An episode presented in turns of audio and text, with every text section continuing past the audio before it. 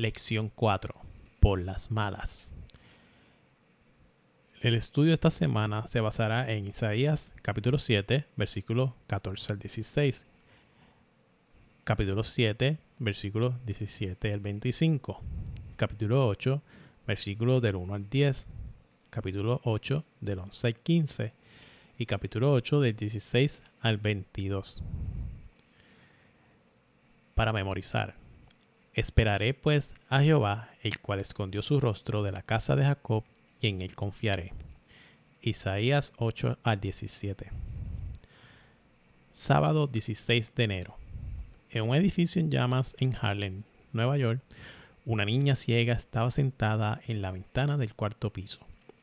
Los bomberos se habían desesperado no podían encajar el camión que portaba la escalera entre los edificios y no podían hacer que saltara a una red que ella, por supuesto, no podía ver. Finalmente llegó su padre y gritó a través del megáfono que había una red y que ella debía saltar cuando él le diera la orden. La niña saltó y estaba tan completamente relajada que no se rompió ni siquiera un hueso ni siquiera un rasguño en la caída de cuatro pisos. Debido a que confiaba completamente en su padre, cuando escuchó la voz de su padre, hizo lo que él dijo, que era lo mejor para ella.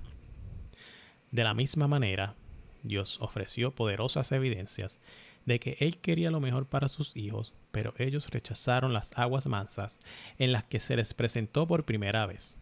Por ende, tuvo que hablarles con estrépito como el ruido de muchas aguas.